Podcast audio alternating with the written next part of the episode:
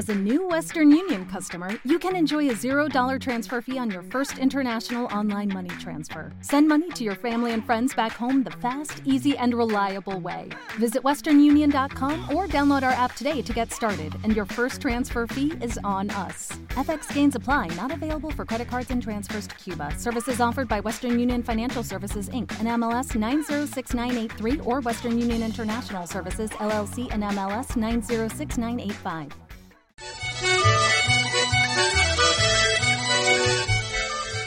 Una guerra de esas que no suelen aparecer demasiado hasta que intervienen los europeos. Ese es el caso de Mali. Hace cuatro meses hubo una intervención decidida del ejército francés en una guerra de Mali que estaba desmembrando el país por el norte por el sur, pero las cosas siempre suelen ser algo más complejas, ¿verdad, eh, Iñaki? Así es, y eso es un poco lo que queremos hoy, arrojar luz sobre este conflicto con tintes étnicos, religiosos, independentistas y en el que también interviene pues esa gran ruta que atraviesa África como es la ruta de la droga.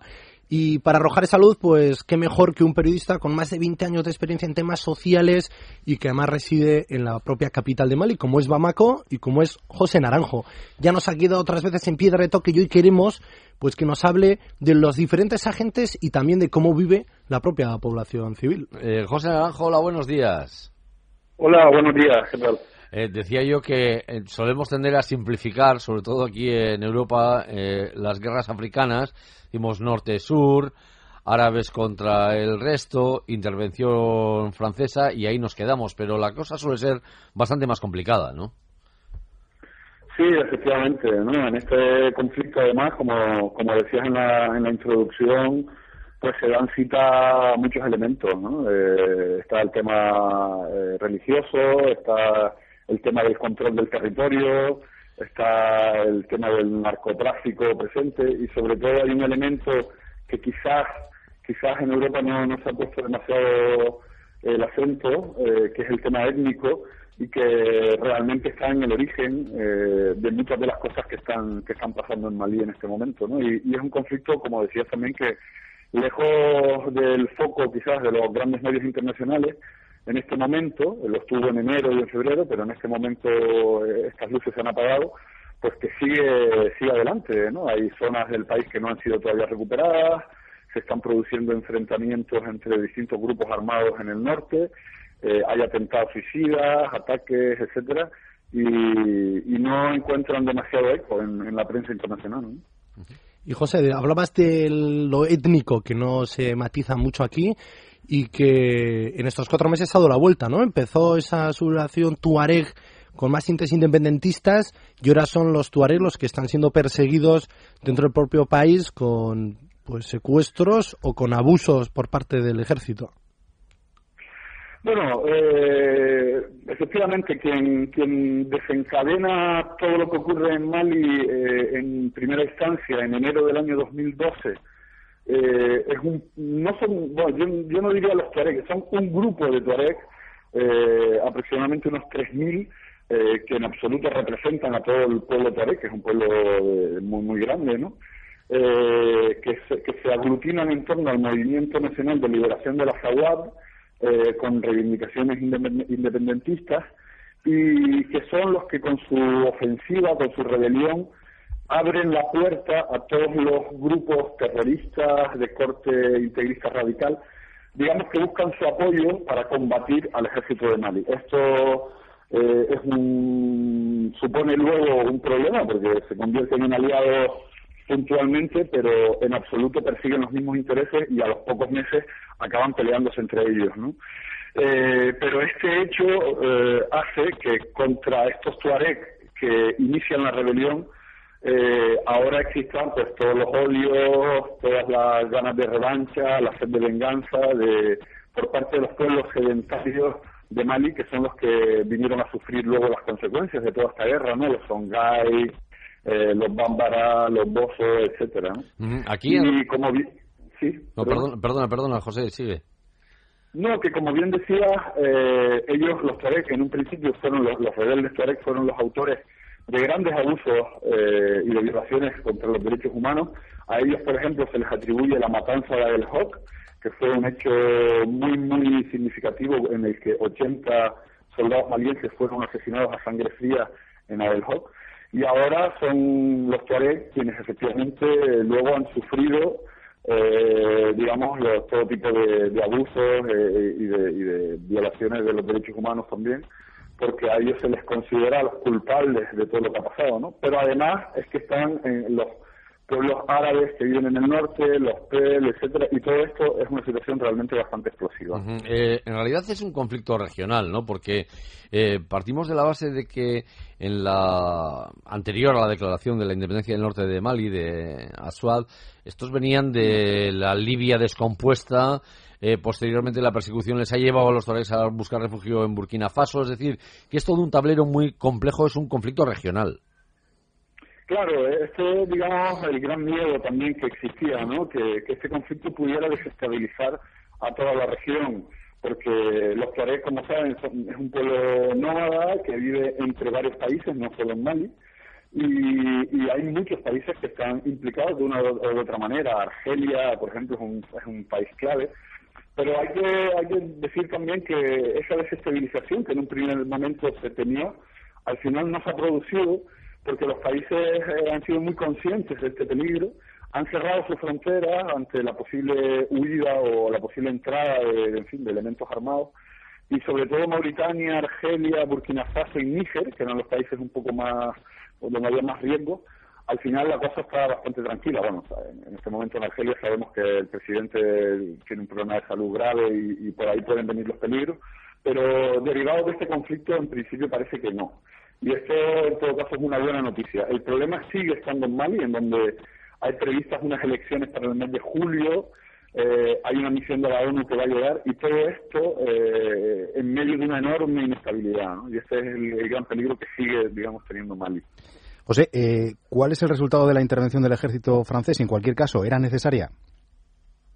Bueno, ya en, la última intervención que tuve con ustedes, eh, creo que fui bastante claro con esto, ¿no? Yo pienso que era una intervención necesaria. Mali corría el riesgo de caer entero el país eh, bajo el control de grupos eh, terroristas de corte islamista radical que estaban aplicando la sharia, amputando manos, eh, lapidando a parejas por tener hijos sin estar casados, etcétera, ¿no? Bueno, ya sabemos este tipo de grupos lo que hacen eh, no solo en Mali, sino en otros países como Nigeria o en países del, del Golfo, ¿no?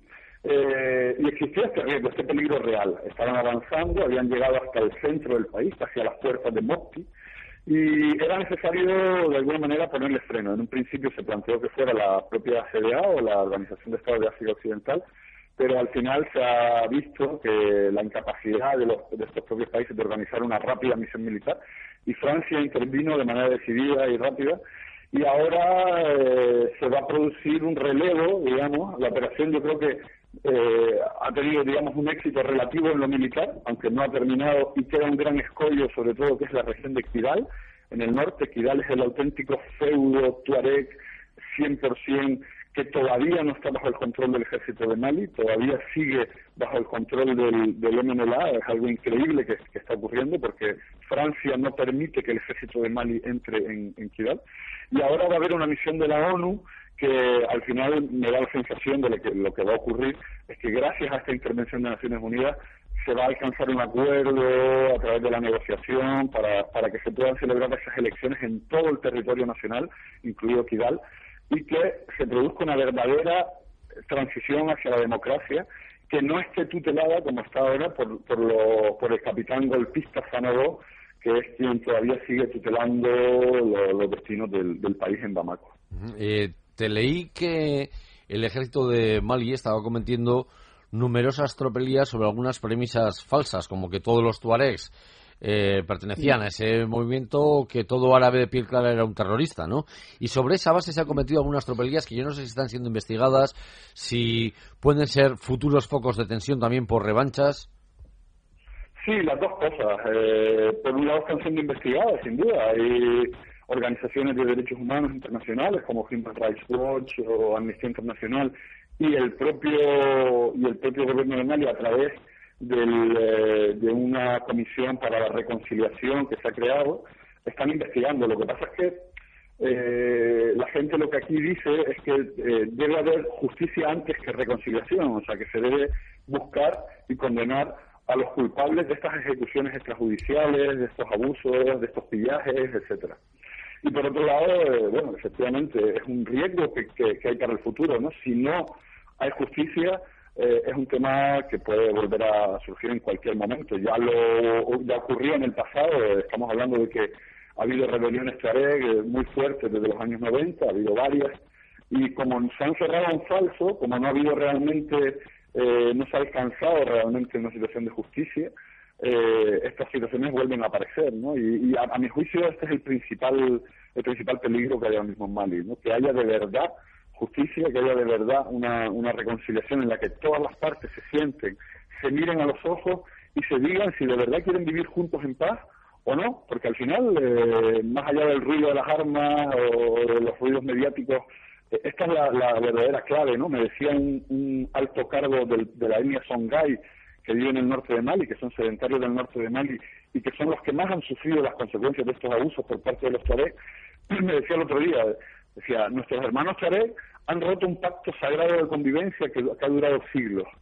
Y lo que queremos es que nos digan si quieren vivir en paz, si quieren vivir con nosotros. Y a partir de ahí empezaremos a buscar de qué manera lo podemos hacer, pero, pero que nos lo digan. Eh, es un poco esta la reflexión que hacía. Y José, frente a todos estos agentes desestabilizadores del país y de la región, ¿cómo está la población de Gao, Tombuctú, aquellas líneas que fueron líneas de frente con el ejército y los grupos yihadistas? ¿Ha vuelto la normalidad? o siguen todavía sufriendo las consecuencias de, de esa guerra? Mm, no, no, no, en absoluto ha vuelto a la normalidad. Yo acabo de estar en Gao, por ejemplo, y tengo previsto ir a Tombuctú en los próximos días. Eh, hay una falta de luz, de, electricidad, eh, e incluso en algunos en algunas zonas de agua eh, corriente. Esto provoca, pues, en fin, graves problemas eh, para la vida cotidiana eh, sigue siendo el Comité Internacional de la Cruz Roja quien suministra el, carburante para alimentar los grupos eh, que, dan electricidad y el Estado de Mali no acaba de llegar. Han nombrado gobernador, han nombrado prefecto, ha vuelto el alcalde, pero la administración realmente sigue sin llegar. Eh, esto hace que bueno, la situación de inseguridad también todavía no está del todo resuelta, siguen habiendo algunos ataques, algunos problemas, y esto hace que la gente, los eh, 400.000 entre refugiados y desplazados, tampoco eh, esto les estimula a volver porque no hay una actividad económica, la gente pues bueno pues pasa el día eh, sin hacer nada porque no hay turismo, no hay solamente hay pues es un pequeño comercio para la gente que vive allí, pero nada más, ¿no? Entonces este es el principal gran problema, ¿no? Que, que la actividad económica no ha no se ha reanudado eh, y la gente pues allí no tiene ningún tipo de, posibilidad de trabajar y de ganarse la vida. Entonces, claro, los refugiados no vuelven, pero a su vez es un poco un círculo vicioso. Si los refugiados y desplazados no vuelven, tampoco se retoma la actividad. Entonces, eh, desde mi punto de vista, debe ser el Estado de Mali, que hay que recordar también que es un Estado no solo muy pobre, entre los, entre los cuatro más pobres del mundo, sino que además es un Estado en una grave crisis ¿no? en este momento. Eh, pero es el Estado de Mali ayudado por sus parteneros, ¿no? Porque ahora ha habido una conferencia de donantes y se habla de 3,2 millones eh, billones de, euros, ¿no? Que es una, cantidad bastante importante, ¿no? Eh, entonces, eh, con este dinero, pues realmente volver a reflotar el, el, norte del país, la actividad económica, para que la normalidad pueda volver poco a poco, ¿no? Y a esto también se le suman los grupos nuevos que han surgido, grupos terroristas o armados, mejor dicho, que están en lucha por el control de carreteras y de zonas también estratégicas de la ruta del narcotráfico. Sí, en los últimos en las últimas semanas se han producido enfrentamientos, en, concretamente en tres puntos, en Ber, que está muy cerca de Tombuctú, en Jalini, cerca de la frontera con Argelia, y en Anefis y curiosamente no, no, han sido enfrentamientos entre el ejército de Mali o el ejército de Francia por un lado y los grupos terroristas, no, han sido entre los propios grupos. En concreto, eh, ha surgido un grupo que se llama el MAA, Movimiento Árabe de la Azawad, ha surgido otro que se llama el MIA, Movimiento Islámico de la Azawad, y, y está el MNLA todavía. Entonces, entre estos tres grupos se están produciendo enfrentamientos y bueno lo que se lo que se habla es que están ocupando mm, posiciones estratégicas eh, por un lado, para cuando venga todo este tema de la reconciliación, la paz, etcétera, ellos ya estén ahí y sean actores clave y, tomen parte en estas negociaciones, pero también, y es algo bastante evidente, son lugares clave en el paso de la droga hacia Europa. Mali, desde hace ya aproximadamente unos 20 años, eh, se ha convertido en, se convirtió en un punto estratégico. Este norte de Mali, eh, lejos del centro de poder, y en donde el Estado no acababa de llegar del todo, eh, este norte de Mali, digamos, incontrolado, eh, se convirtió en lugar de aterrizaje de aviones cargados de cocaína, hubo alguno que fue incautado, eh, y en un lugar de paso de las rutas terrestres de la cocaína que viene de Sudamérica, entra por Guinea-Bissau, Senegal, Guinea-Conakry, etcétera, y luego sigue en dirección al norte a través de este inmenso país eh, y este, este tráfico que es muy lucrativo, eh, todo el mundo conoce algún eh, gran narcotraficante que tiene grandes casas en Gao, por ejemplo, yo he tenido la ocasión de pasar por, alguna, de verlas, y este tráfico pues, pues, sigue estando ahí y sigue siendo clave ¿no? para entender también este conflicto, porque hay tantos grupos armados interesados en controlar el norte del país. Bueno, pues ya se ve que no todo es tan sencillo como a veces lo vemos desde aquí. ¿Y qué es lo que puede mm, ayudar a la estabilización de todo esto? Ha sido enseñando las piezas de un puzzle y cada cual más compleja de encajar con la siguiente. Lo que está claro es que las elecciones del 28 de julio se ven cerca y que esos 112.000, perdón, 500 cascos azules de la ONU, como desaparezcan de la zona, tampoco auguran que se avance para que las piezas se asienten. Bueno, la, gente tiene muchas esperanzas puestas en, las elecciones eh, porque realmente eh, Mali en este momento tiene un, presidente de transición muy, muy debilitado, eh, que procede del, por así decirlo, del antiguo régimen, era el presidente del Parlamento, al que se acusa también de haber permitido que la situación llegara hasta este extremo, ¿no?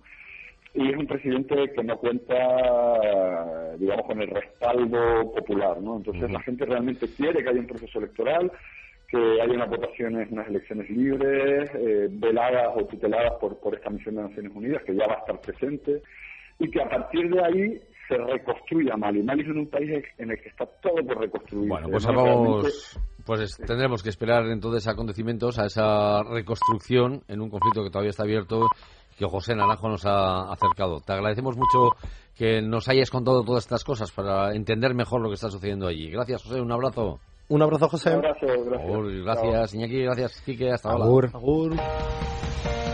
Onda Vasca, la radio que viene. What if you could have a career where the opportunities are as vast as our nation, where it's not about mission statements, but a shared mission? At U.S. Customs and Border Protection, we go beyond to protect more than borders from ship to shore, air to ground, cities to local communities. CBP agents and officers are keeping people safe. Join U.S. Customs and Border Protection and go beyond for something far greater than yourself. Learn more at cbp.gov/careers.